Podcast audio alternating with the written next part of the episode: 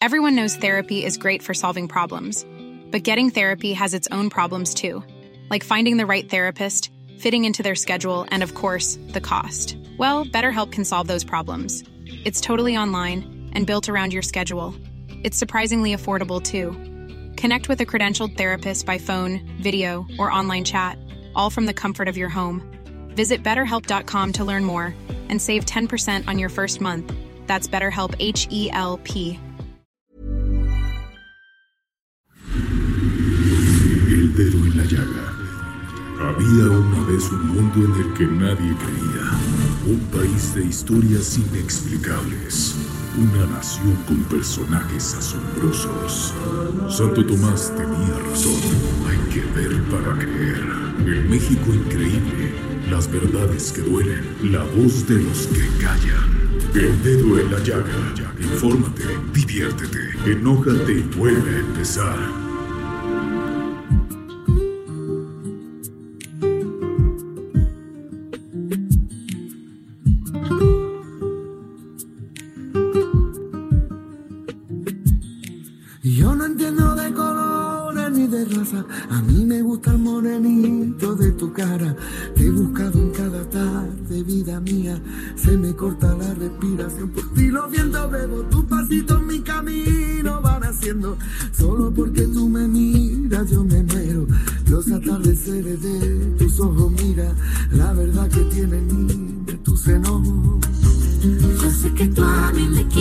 Un poco, con tu carita posada en mi hombro.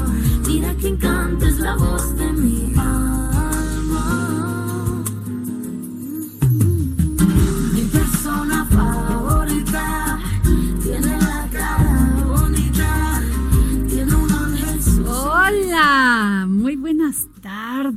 Ay, seguimos tan románticos aquí en este programa. Semana del amor, Adri. En la Semana del Amor, qué 14 de febrero ni qué nada. Mi Claudia se adelantó a Así noviembre y el 20 de noviembre. Estoy enamorada. Nada más, puro amor.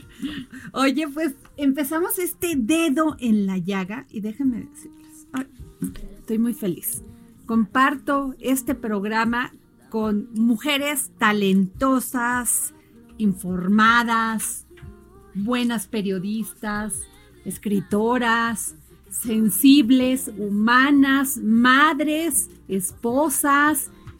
Fíjense nada más todo lo que podemos hacer las mujeres. Amigas, novias Así es. y mujeres de trabajo que nos levantamos todos los días, muy temprano, como usted, señora, que nos está escuchando en su casa, a trabajar, a producir por este hermoso país y por todos los que vivimos aquí, ser felices, todos los que vivimos aquí en este México maravilloso.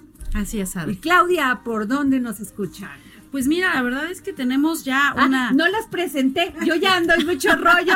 Perdón, Andrea Merlos, la jefa, La jefa Andrea Claudia. Bueno, yo ya me quedé en la nube de los Juárez. elogios. Sí, hay que venir aquí más seguido para Eh, que a uno le eleven el ego de esta ¿Qué forma. Muchas gracias. Y Claudia y. Beth aquí conmigo.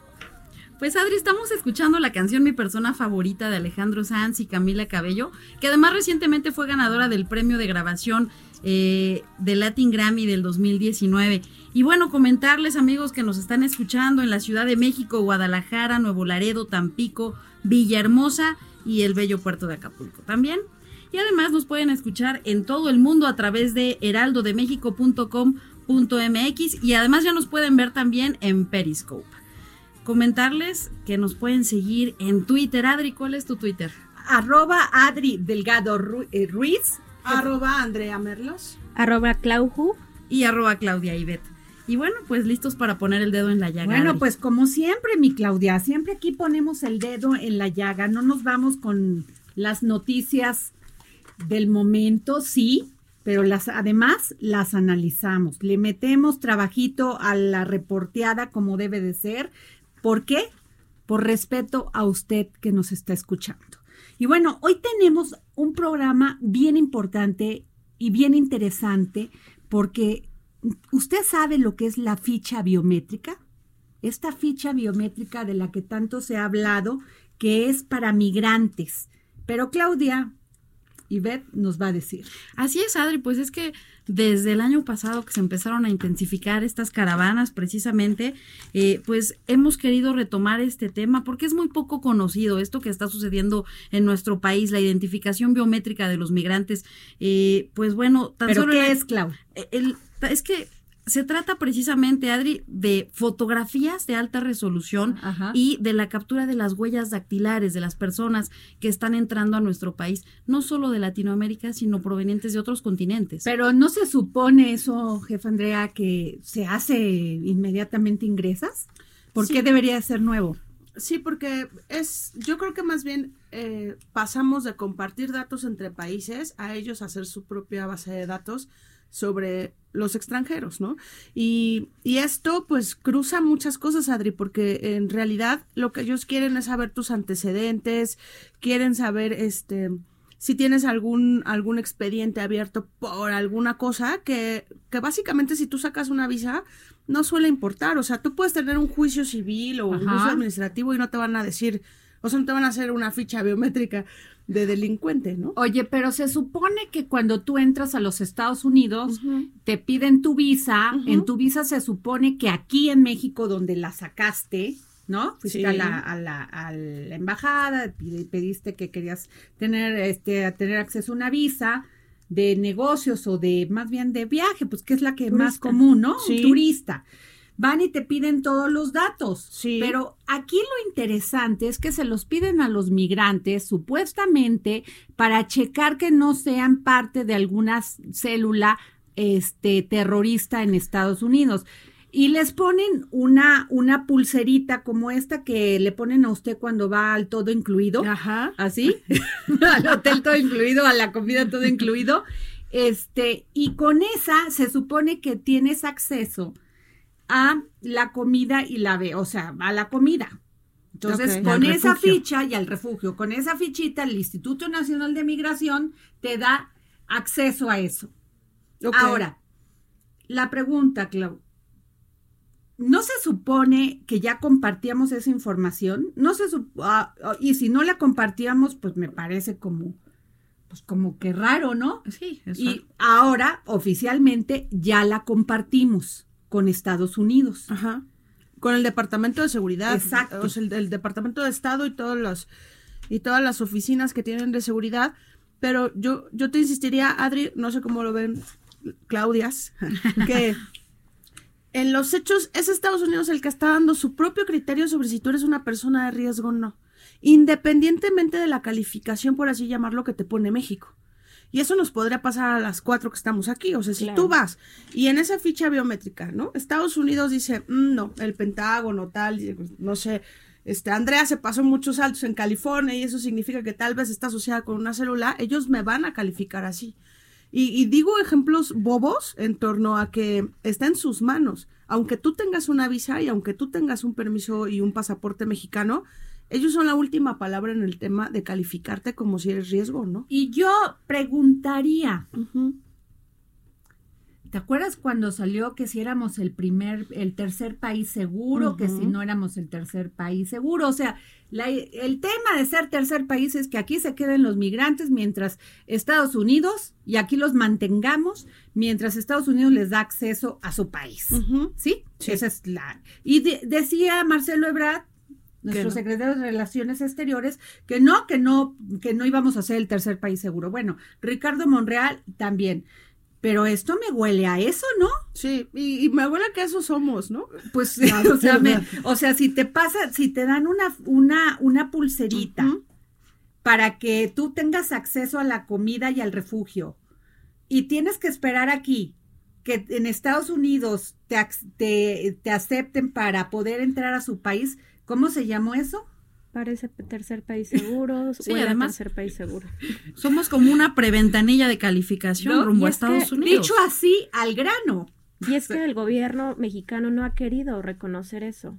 Han estado con todo este tema de negociación con lo de los migrantes, pero no han querido reconocer oficialmente que somos el tercer país seguro. No, bueno, y yo diría una cosa, se, supue- su- se supone que Donald Trump nos iba a dar unos milloncitos, dos mil milloncitos de dólares precisamente para poder pues aguantar todo este gasto que se tiene de personas que llegan todos los días que que los recibimos con mucho gusto, con mucha emoción, pero que no tenemos cómo darles eh, eh, hospitales, seguridad social, manutención, manutención que tienen muchas necesidades y que no queremos que vivan en condiciones como muchos de ellos viven ahora, en condiciones paupérrimas. Que ahí también un poco fue el tema de los aranceles, ¿no? Con esa, esa fue la negociación para el tema de la migración. Pues ya no entendí.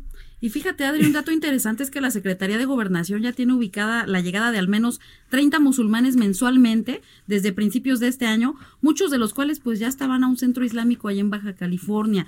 Y ahí, bueno, conviven provenientes de Yemen, Somalia, Siria, Irak, Nigeria, Sudán, por mencionar algunas nacionalidades. buscamos, ya sabes, jefa Andrea, porque así lo harías, o sea, así no lo dirías tú, que buscamos por todos lados el Instituto Nacional de Migración nos, nos pudiera resolver estas dudas. No nos pudo contestar porque pues que estaban muy ocupados, ¿no? Y bueno, lo podemos entender, ¿no?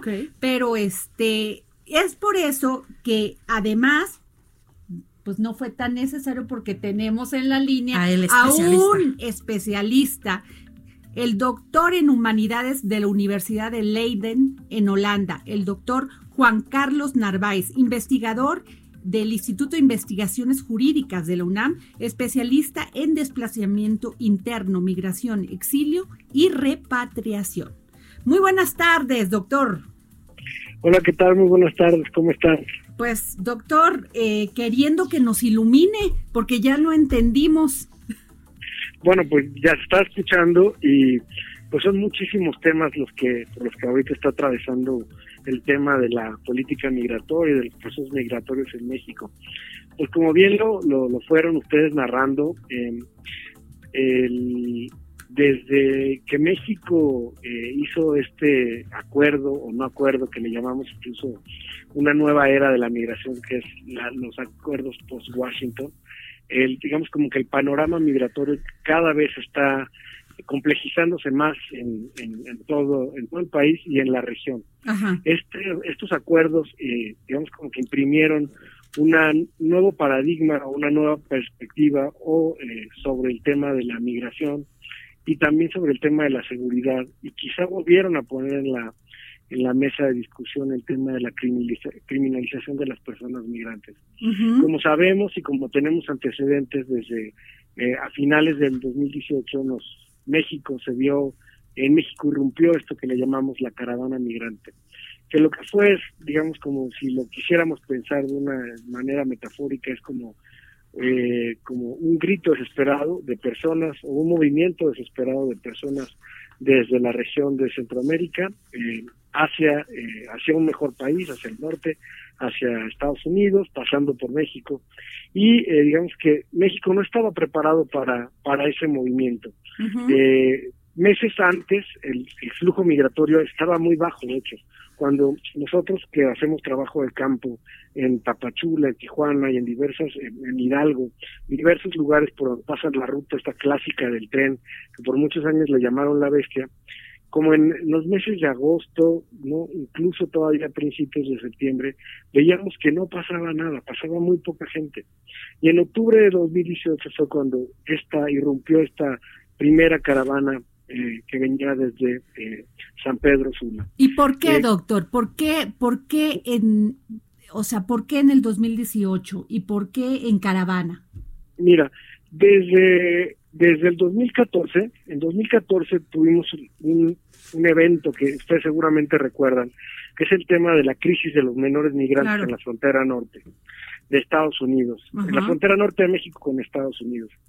Ahí, eh, justo en ese momento, estaba por, eh, por darse a conocer el programa especial de migración, que era un programa que se hizo en el sexenio pasado, donde se hizo una serie de consultas, se trató de hacer una agenda migratoria integral, ver cuáles eran todos los temas que había que atender en México, dado que México es una nación migrante, es una nación que tiene una historia de emigración centenaria, es decir, esta, esta, esta frase de todos tenemos un pariente en Estados Unidos, no es gratuita, es muy cierta. Casi eh, cuando nosotros quedamos eh, tenemos, tenemos clase o estamos eh, moviéndonos por diferentes lugares del país, trabajando en poblaciones eh, que potencialmente son migratorias, pues ya todos los niños, todas las familias tienen algún pariente en Estados Unidos.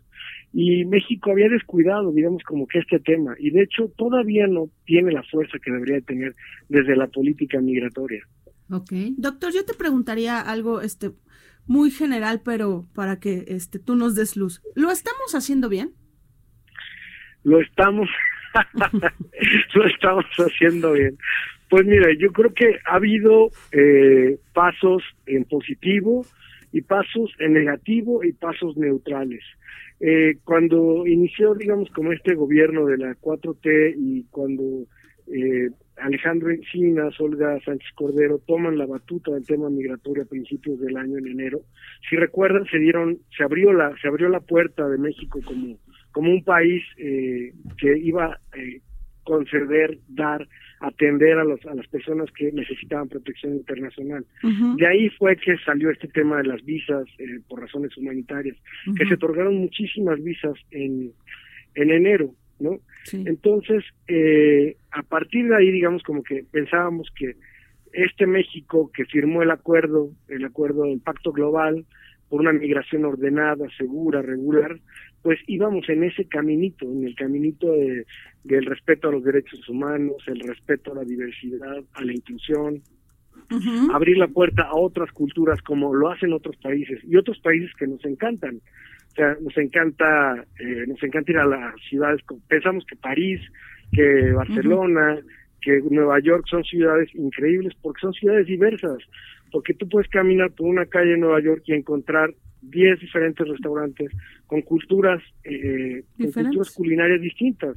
Y cuando México de repente se enfrenta a este, como quizás fue muy sorpresivo, pero a esta oportunidad de convertirse en un país más diverso, uf, como que vino toda una reacción eh, de diferentes perspectivas, desde la sociedad, desde los medios de comunicación, desde la política pública misma, de no saber cómo abordar esto. Entonces, el primer paso eh, creo que fue un paso muy en positivo, eh, que quizás se desbordó, que que desde la gestión migratoria no se pudo controlar, se creó, digamos, que también un efecto llamada que hizo que después se tomara una decisión de cerrar las puertas, de que de más control migratorio, de que incluso vino la Guardia Nacional, o incluso hubo una renuncia del, del, del, anterior comisionado de migración, donde se cerraron eh, oficinas de trámites en, en, en, Tapachula y que eso a, su vez trajo otros problemas como visibilizar el tema de los cubanos que traen unos procesos de trámites migratorios ahí y que se atrasaron y que se visibilizaron y que se estancaron el tema de la población extracontinental, que son estas personas que vienen desde África o desde Asia, desde India, y que, vienen, o sea, han venido a este país desde hace muchos años para tratar, algunos de quedarse en México y otros de cruzar a Estados Unidos. Vienen de contextos muy difíciles, muy fuertes, donde la persecución, donde la guerra, donde la vida de, de, de las personas y sus familias de verdad está en riesgo. Eh, brevemente, en, en, Tapachula, platicando con, un, con una persona de, de Somalia, en el, entre el poco español que aprendió en el camino, me contaba que incluso perdió a un hijo en, en, en, en Qué barbaridad. En el, en el tránsito desde Brasil hacia México. Y digamos que y continúan, entonces no es, es como que hay que reflexionar y hay que sensibilizarnos mucho con las problemáticas que arrastran estas personas. ¿Cómo funciona? La migratoria es algo que, que Quisiera preguntarle, doctor. Perdón. Sí, doctor, quisiera preguntarle en específico cómo funcionan estas fichas biométricas, o sea, qué tanto le estamos haciendo este trabajo eh, previo a Estados Unidos de estar sistematizando eh, datos que además también son personales y que a lo mejor se estuviera atentando contra los derechos humanos. Y mi pregunta también, doctor, sería, ¿somos el tercer país seguro? Son sí son dos preguntas muy difíciles y que nos hemos estado preguntando todos los días desde, desde, más o menos desde junio que pasó esto de, los acuerdos de Washington. Eh, el tema de los datos biométricos tampoco es algo no es una práctica nueva esto se ha dado desde hace muchos años en, por ejemplo en, en Tampachula pero pero no era una pero no era sí sí se ha dado doctor pero ahora con la pulserita si no tienes la pulserita O sea, como no le pones una marca, ¿verdad? Pero sí le pones una, una pulserita para que tengan acceso a la comida y al refugio. Mira, eh, el tema de la pulserita, si bien puede tener, o sea, eh, lo podemos ubicar en dos momentos. El primer momento en enero, quizá que era el momento en el que se iba a dar las tarjetas de visitante por razones humanitarias en México, y otro momento, que es el momento cuando las personas ya llegaron, que son de la primera caravana, que están en la frontera norte y que están esperando pedir que les que les den asilo en Estados Unidos. Y que son la población que están dentro de este nuevo flujo que se llaman los que es el MPP, las personas que vienen de este programa de permanezcamos en México. Que, que es todo un proceso muy extraño, inédito, nuevo, que incluso si se ha debatido, si justo eh, está entre en, en el medio de, de si es un programa como el de Tercer País Seguro o estamos en un limbo jurídico sobre qué pasa con estas personas, y de hecho lo estamos, porque ellos realmente no querían estar en México, su intención era estar en Estados Unidos, Estados Unidos eh, por eh, históricamente y siempre lo que había hecho es que la población que pedía asilo lo esperaba dentro del territorio estadounidense. Donald Trump y la, la- digamos la administración estadounidense toma esta decisión, se la impone a México, México la, la tiene que aceptar de alguna manera por el tema de la amenaza de los aranceles y eh, desde ahí es que hoy tenemos en México una población que no estamos seguros qué va a pasar con ella, porque cruzan, eh, digamos como que los de, re- los devuelve a Estados Unidos, México los eh, los recibe y les da un proceso como de integración inmediata, donde sí es eh, O sea que ya no, ya no están esperando en Estados Unidos el asilo, ya se quedan aquí en México. se quedan en México a esperar la Ah, respuesta de entonces, Estados Unidos. entonces sí somos, sí somos un país, ter- el tercer país seguro, doctor. De facto sí lo somos, exacto, de facto sí lo somos. O sea, en, en- formalmente no, pero estamos haciéndolo. Entonces, cuando me preguntas si estamos haciéndole la chamba a Estados Unidos, pues le estamos haciendo la chamba a Estados Unidos desde hace mucho, en muchos sentidos. no Eh, este en, en el, en el tema de las de las fronteras se ha debatido mucho y hay un concepto que es importante que incluso se vaya difundiendo más que es este de externalización de fronteras donde la frontera de Estados Unidos se va digamos como expandiendo hacia afuera entonces se expanden las prácticas de Estados Unidos a México se expanden a Guatemala se expanden a El Salvador se expanden en Honduras y entonces digamos que se va creando cada vez un cinturón más de control migratorio, de, de, de en lugar de hablar de inclusión, hablamos más de procesos de exclusión, Claro. donde donde las, las, la frontera se convierte en una frontera vertical. Las fronteras, como, como entendemos la frontera de Estados Unidos, que es digamos como una línea horizontal, ya no lo es, es una línea vertical que Pero parte además, des- no desde Tijuana tenemos- hasta Honduras. Y no tenemos las condiciones, doctor, para mantener a todas estas personas que llegan diariamente a este país, que qué bueno, que qué, bien- qué bueno que vengan y que, y que deseen estar en México y quieran pasar, pero no tenemos las condiciones ni para darles, fíjese nada más, acceso a los hospitales, dicho así. Darles la comida, la escuela a todos techo, estos claro. niños A una que oportunidad llegan. de desarrollo una general, oportunidad ¿no? de vida digna, de desarrollo, doctor. Pues mira, yo creo que, y que y por lo que hemos visto también con trabajo que hemos podido realizar con en estudios, hablando con personas de ACNUR, de la, de la Comisión eh, Mexicana de Ayuda a Refugiados, de la OIM, de, de OIT y de diversas este, instancias y organismos internacionales, y del propio gobierno mexicano, creo que eh, un poco a diferencia de, de esto que, que- comúnmente pensamos de que no tenemos el, las condiciones, creo que podemos, tenemos recursos para crear esas condiciones, no solo para la población, Pero- además sino para las la población en condiciones. general, para la población Pero general no, una de las condiciones para ser tercer país seguro es que tengamos ayuda de otros países desarrollados. Exacto, mira, ahí Entonces- ese, ese fue un problema. Hace rato eh, también mencionaban esto de que nos iban a dar unos milloncitos, ¿no? Y, y, Pues ya ve ejemplo, cómo es Trump.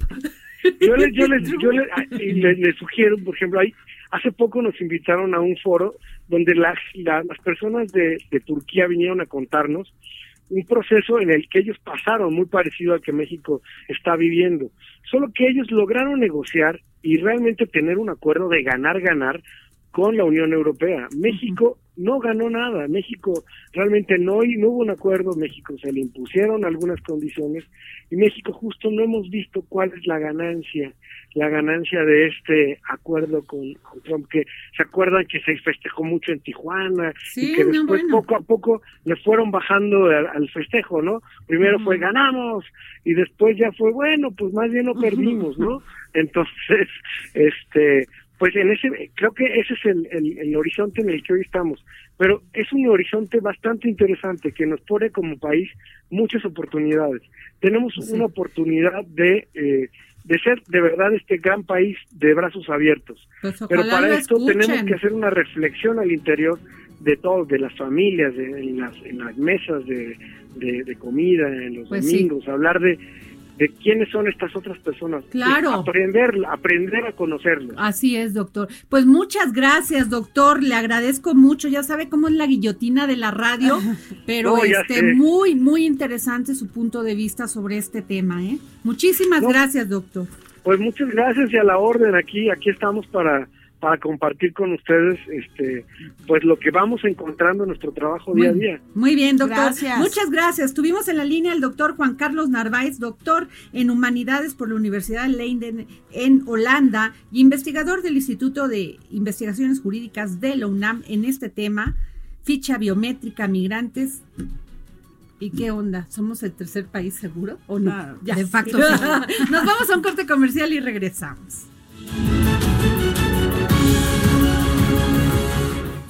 Escríbenos al WhatsApp en el dedo en la llaga 55 25 44 33 34 55 25 44 33 34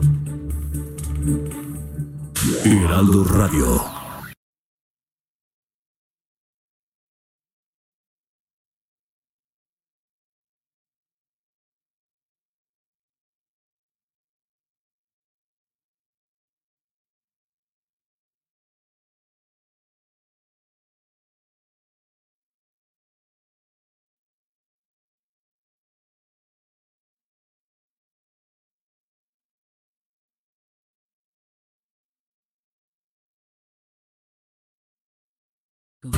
Escríbenos al WhatsApp en el dedo en la llaga 55 25 44 33 34 55 25 44 33 34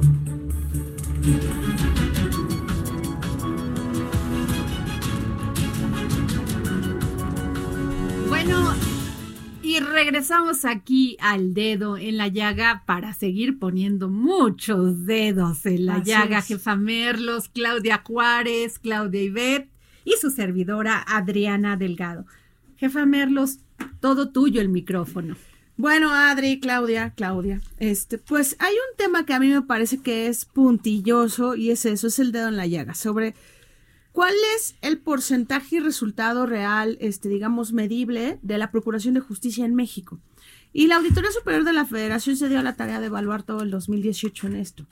¿Y qué descubrimos, entre otras cosas, en el tema de capacitación de los ministerios públicos? Que hay áreas en donde solo se logró capacitar a un perito, así de exagerado.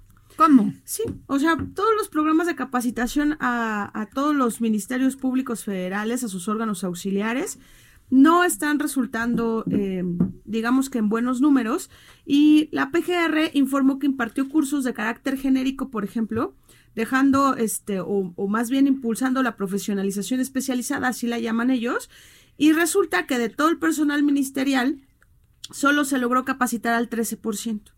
Y de ellos, en el tema específico de género, solo se logró adiestrar, así lo llama la auditoría, a solo un elemento de 6.300. no manches que así.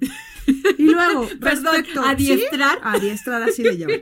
Y después, con, con el personal pericial, solo se logró capacitar al 1.4%. Entonces, no lograron la profesionalización integral que que tenían como objetivo este, la, la ya hoy extinta eh, Procuraduría General de la República y todos lo vemos en el día a día en las historias que escuchamos de, pues que tienes que, ir a un ministerio público. ¿Cómo? ¿Cómo? Es que no lo puedo entender. Sí. El ministerio público es como esa primera este, cara con la que te enfrentas. Sí.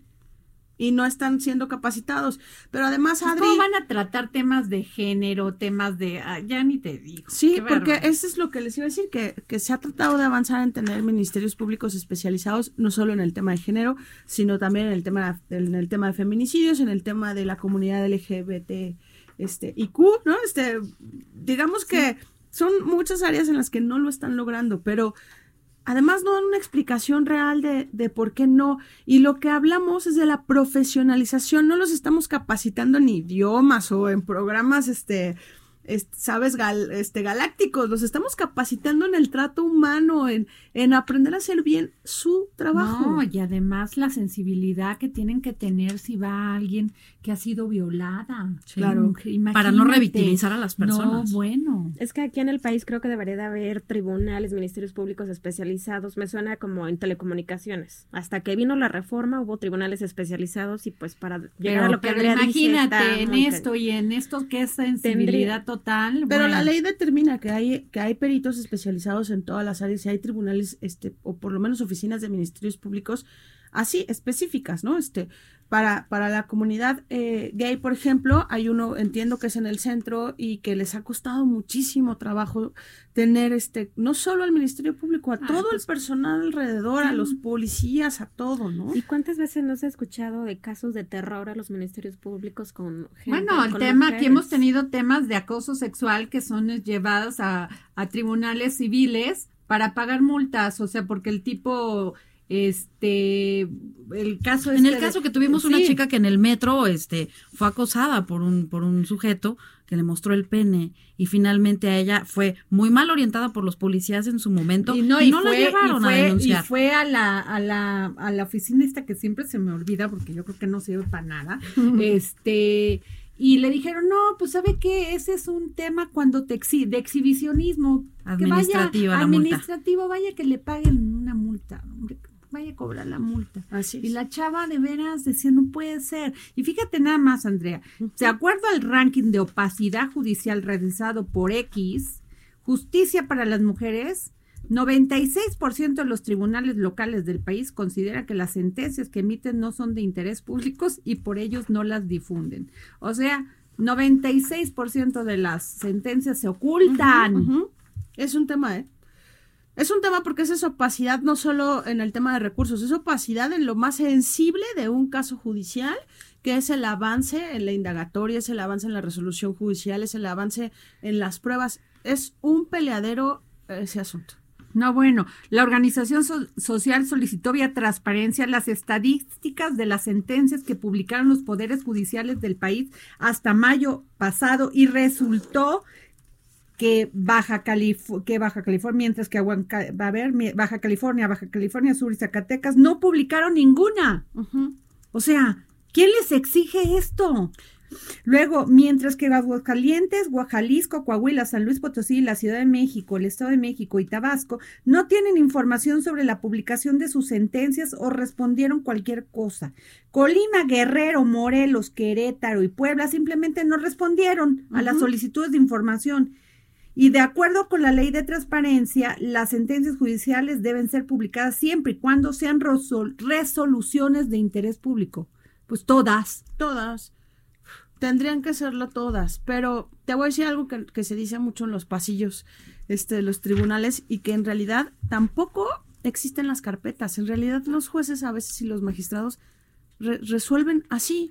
Ellos argumentan carga de trabajo, pero ¿sabes lo triste que es para el, el tema de justicia en este país? Que no hay antecedentes de nada, que no accedas a resoluciones. Bueno, no había ni fichas de los desaparecidos, Así imagínate. es. Pues ¿Cómo- así está ¿Cómo el tema vas a buscar? ¿Cómo vas a, hacer- a abrir una investigación? Adri, el lunes tuvimos aquí a- entrevistas con víctimas de menores infractores y precisamente nos comentaban que en la integración de las carpetas se tardaron más de dos años en dictar sentencias y luego para dictar sentencias tan reducidas. En fin, Andrea, qué buena nota, ¿eh? Sí. ¿Y ¿A quién se le pide y se le exige esto? ¿Al Consejo de la Judicatura? Pues A ver, ¿a quién? yo creo que en el tema del Ministerio Público, que Ah, es bueno, la base, sí, al gobierno al federal. gobierno federal. Y que es la nueva fiscalía. Parte de todo esto es que la fiscalía ahorita quiere recuperar todo el rezago que dejó la pasada Procuraduría. Pero las la resoluciones, por ejemplo, en el caso de las sentencias. Eso es para el Poder Judicial. Claro, sí. claro. Y, y, y los jueces tendrían que tener eso en la vista porque no tendría que ser una opción publicarlas o no. Y yo sé que son temas estatales y que cada estado tiene su, po- su propio Poder Judicial, pero no tendría que ser a contentillo, como Claro. no tendría que serlo en universidades, este, o en los partidos políticos. O sea, tantito le rascas al tema de transparencia y Qué resulta que todos te decepcionan. Es un tema todavía muy, muy Sí, opaco. Muy. Pero bueno, a jefa Merlos, ahora nos vamos con Claudia Juárez, periodista especialista en telecomunicaciones y tecnología. Y nos trae un tema, Claudia, Andrea, Sí. de las universidades de Microsoft en México. Como ustedes saben, el pasado lunes, el presidente de la República, Andrés Manuel López Obrador, pues dio a conocer esto de que, de que el gobierno, su gobierno, trabaja con Microsoft para crear tres universidades que estarán enfocadas en el manejo a la tecnología. Sus egresados podrán trabajar en, las, en la multinacional, si salen de ahí, ¿no? O en otras, ¿no? Uh, en Sí, otras. ¿qué A ver, Claudia, cuéntanos. Pues bueno, yo le llamaría la educación del futuro, las universidades del futuro. Eh, me gustaría retomar una frase que decía el señor Salinas Pliego, la educación es la única forma de generar riqueza. Y en- con este contexto y con esta premisa, el gobierno federal pues justamente busca eso, dar un paso hacia adelante y el presidente López Obrador anunció que están en un acuerdo, solamente están en pláticas en este momento con Microsoft para crear tres universidades tecnológicas. Esta- este acuerdo está sujeto principalmente a la aprobación del TEMEC Ok. y a partir de que es, esté aprobado, pues bueno, ya echarán eh, las canicas al vuelo para ver, Uh, para ver qué. bueno, entre bueno. que Trump se sigue peleando con Pelosi y todo el tema. Pero no se tan llama pesimistas. Pelosi. Nancy ¿no? Pelosi. Nancy Pelosi, perdón, yo Pelosi. Pero no seamos tan pesimistas. En, en sí es una buena, o es una idea muy ambiciosa, sobre todo porque estamos hablando de un nuevo esquema, un nuevo enfoque de, de educación que ya no, ya nos está alcanzando la tecnología. La tecnología no es la del futuro, es la de ahora. Claro. Entonces, bueno, eh, ¿qué es una, qué podría ser una universidad de este tipo cuando hablamos de un acuerdo con Microsoft? Pues no hablamos, claramente no hablamos de universidades tradicionales, un esquema de educación convencional, eso no- seguramente no será.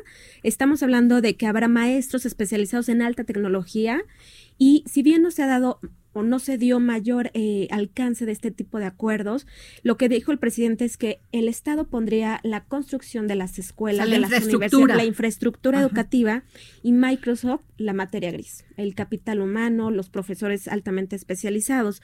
Yo eh, estuve tratando de buscar en CEP, eh, pues como alguna reacción, de momento no lo hay, tampoco hay- están con Microsoft, es una empresa eh, privada que está como muy cerrada, pero bueno, lo que yo platicaba con especialistas es que este tipo de escuelas tienen que eh, reunir ciertas características que son fundamentales para pensar en una escuela del futuro, que son en habilidades digitales, pensamiento computacional, habilidades blandas.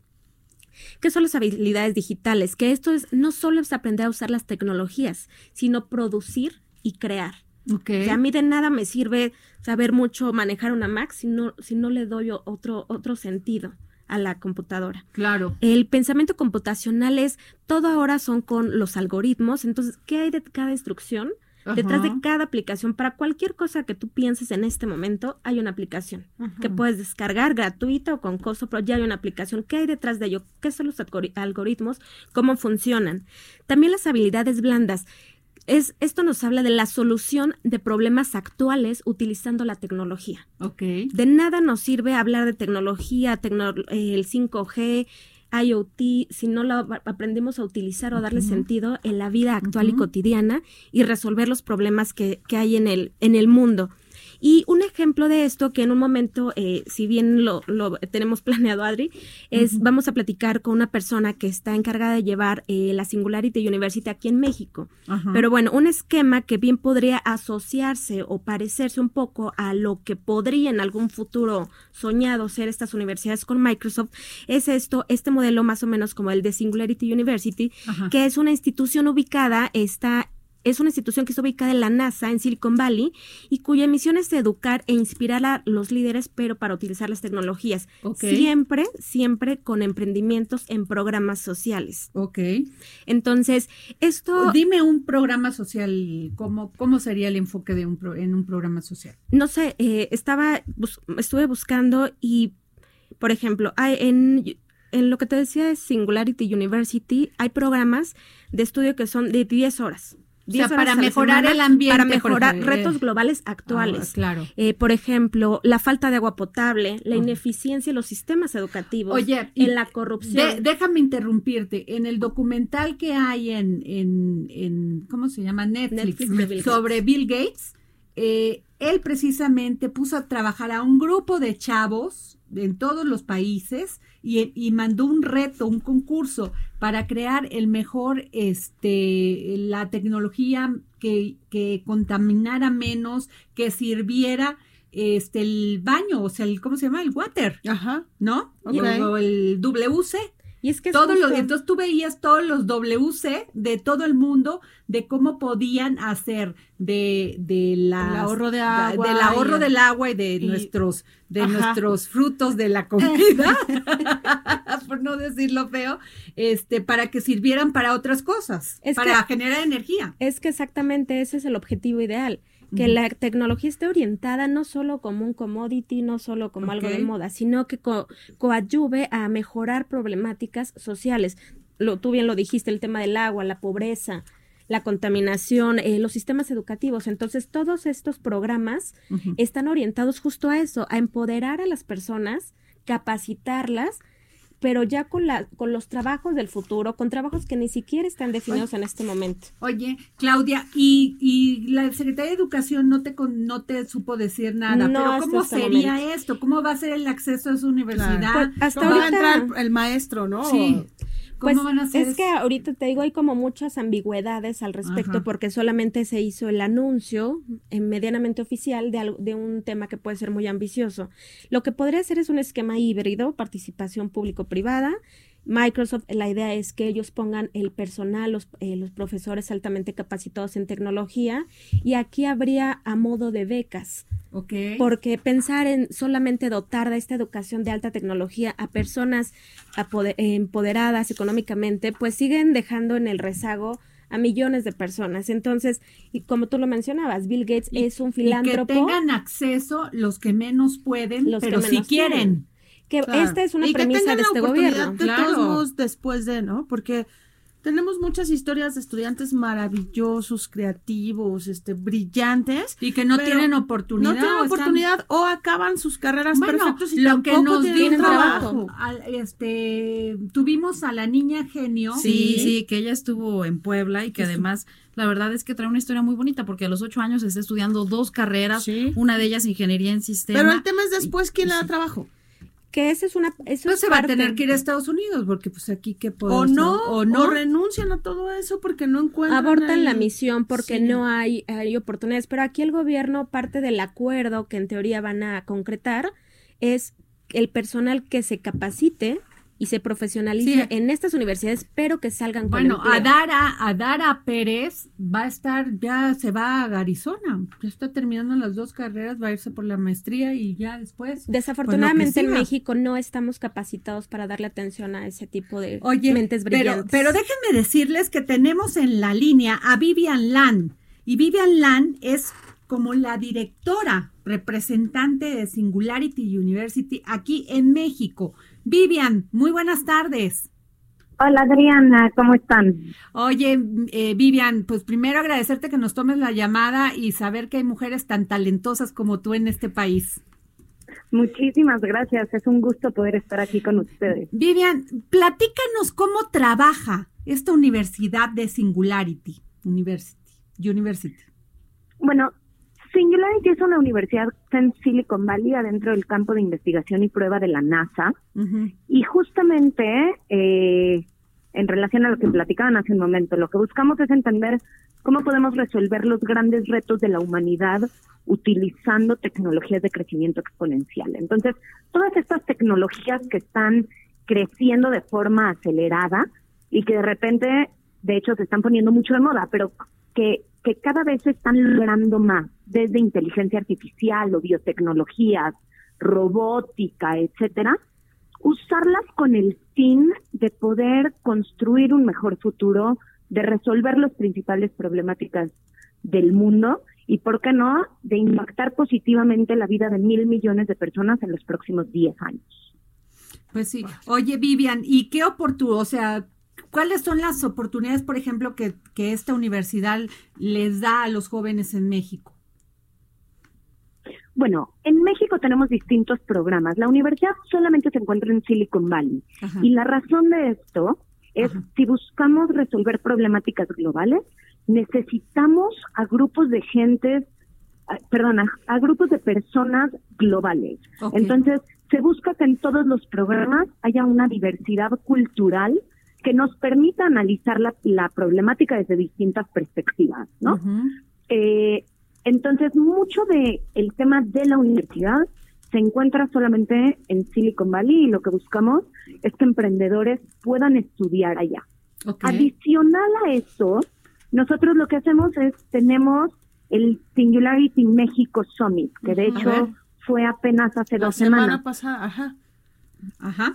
En donde traemos a todos los maestros de, digo, desde eh, Silicon Valley, pero también a maestros de todo el mundo que colaboran con la universidad.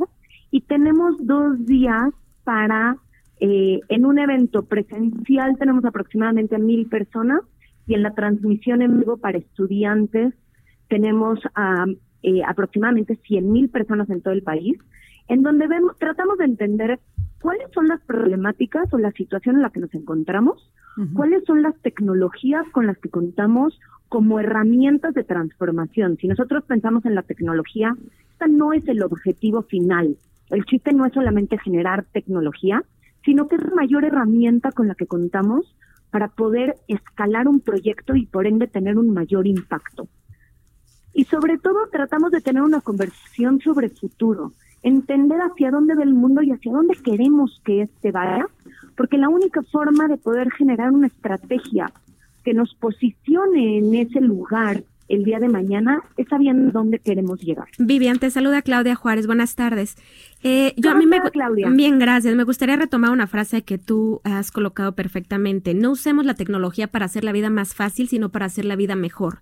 Y en esto me parece que es importante eh, destacar lo que tú también comentas, que la tecnología como una herramienta de transformación y solución de problemas globales. Y lo que aquí comentábamos en el dedo en la llaga es justamente esta iniciativa o acuerdo que el gobierno federal anunció con Microsoft, pues un poco en esto, empoderar a, la, a los jóvenes para poder utilizar la tecnología de mejor forma en esta temática, dar solución a problemas globales, a las carreras del, del mañana, del hoy, que ni siquiera están eh, claramente explotadas. ¿Tú cómo lo ves? Mira, creo que definitivamente el, darle un propósito humano a la tecnología es crucial. Entender la tecnología como herramienta es importantísimo y por ende necesitamos conocer las distintas tecnologías para saber cómo utilizarlas. Sin embargo, creo también que el, el tener herramientas tan poderosas como son la tecnología hoy en día, nos pone una necesidad importantísima en desarrollar habilidades humanas. Alex Bursam, una de las grandes ponentes que tuvimos el año pasado dentro del Summit, tenía una frase que creo muy pertinente y dice, nos comportamos como máquinas, las máquinas van fácilmente a sustituirnos. Si aprendemos a comportarnos como seres humanos, nada jamás podrá reemplazarnos. Eso implica que creo que en las universidades necesitamos indagar mucho más en qué significa ser seres humanos, en desarrollar habilidades de trabajo en equipo, de creatividad, de curiosidad, que no necesariamente estamos haciendo, a veces porque no sabemos medirla, a veces porque no sabemos cómo enseñarlas y se vuelve mucho más fácil hablar de ciencia y de tecnología, pero si entendemos la tecnología como herramienta, eso nos va a dar mucha más responsabilidad como personas de decidir cómo la utilizamos. Claro, y además hay un compromiso importante de, de los gobiernos, ¿no? O sea, es, es, no solo es la combinación de alguien que quiere estudiarlo, sino que lo platicamos aquí, que tenga chance de estudiarlo y que después tenga chance de tener un buen trabajo, ¿no? Este, parece que es todo en contra, pero es una nueva generación. Sin duda, creo que hay, es, es, una temática con, con mucha complejidad. Sin embargo, a mí lo que me gustaría eh, invitarlos es Creo que el gobierno tiene un papel crucial y fundamental en esta temática. Sin embargo, absolutamente todos tenemos un campo de acción y todos tenemos que poner la parte que nos corresponde como ciudadanos, como profesionistas, como como cualquier papel que desempeñemos para buscar que el día de mañana estas niñas maravillosas no tengan que salir del país buscando un trabajo digno, buscando que eh, nosotros mismos podamos crear esas oportunidades, porque si bien los gobiernos son ese paraguas que enmarca todo, también lo que la tecnología nos ha permitido, sobre todo en los últimos años, es democratizar muchas de esas oportunidades y permitirnos a los ciudadanos generar grandes cambios. Claro. Es, este, Vivian, fíjate que aquí Adara nos comentaba, eh, tiene tan solo ocho años, que es una niña que tiene un IQ más sorprendente que el de Einstein, y, se, y es muy posible que se vaya a estudiar a la Universidad de California. ¿No? Y traía un proyecto, porque pues ella está en esta discusión, dice que en la escuela le llamaban niña rara, ¿sí? Y ahora está en esta lucha de autismo, dando la, la por esta inclusión, ¿no? Y no marginación. ¿Cómo Singularity University puede ayudar a estos niños genios que además son mexicanos, pero que además no cuentan con estos apoyos pues no los tenemos, apenas vamos a hacer tres escuelas que puedan siquiera eh, darse cuenta que existen, ¿verdad? Porque como tú sabes, el pasado lunes el, goberna, el presidente de la República, Andrés Manuel López Obrador, informó que su gobierno trabaja con Microsoft para crear tres eh, universidades que estarán enfocadas en el manejo a la tecnología. Claro, tiene diferencia con Singularity, pero por ejemplo, lo de Adara, ¿cómo podría eh, Singularity apoyarlos? Bueno, eh, tendría que conocer un poquito más qué es lo que ella necesita, porque hablar de una niña genio no necesariamente quiere decir que todas las niñas genio en este momento necesitan exactamente lo mismo. Eh, entonces, dependiendo mucho de cuáles son sus necesidades en este momento, Singularity y Singularity a nivel internacional cuenta desde con incubadora, aceleradora, eh, te ayuda a vincularte con fondos de inversión, si eso es lo que se necesita en ese momento. Pero creo que una cosa sumamente importante y que no necesariamente tomamos en serio en México son las colaboraciones. Los partnerships o las alianzas son una de las partes más importantes en el éxito de cualquier emprendimiento. Una, una historia eh, personal, una anécdota que me sucedió hace algunos años. Yo estaba trabajando en un proyecto de realidad virtual como un sistema de inclusión.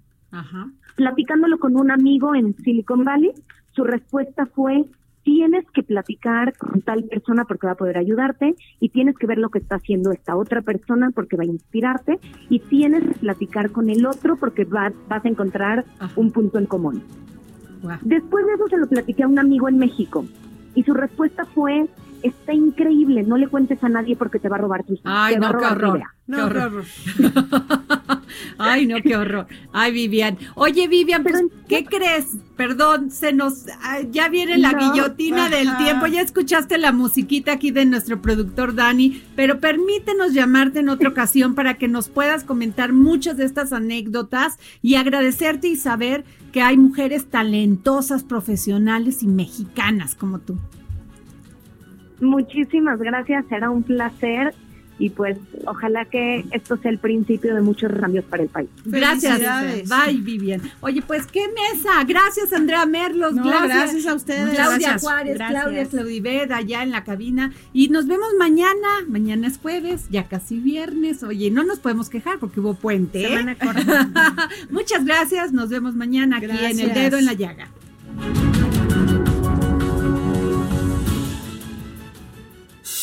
Esto fue El Dedo en la Yaya con Adriana Delgado.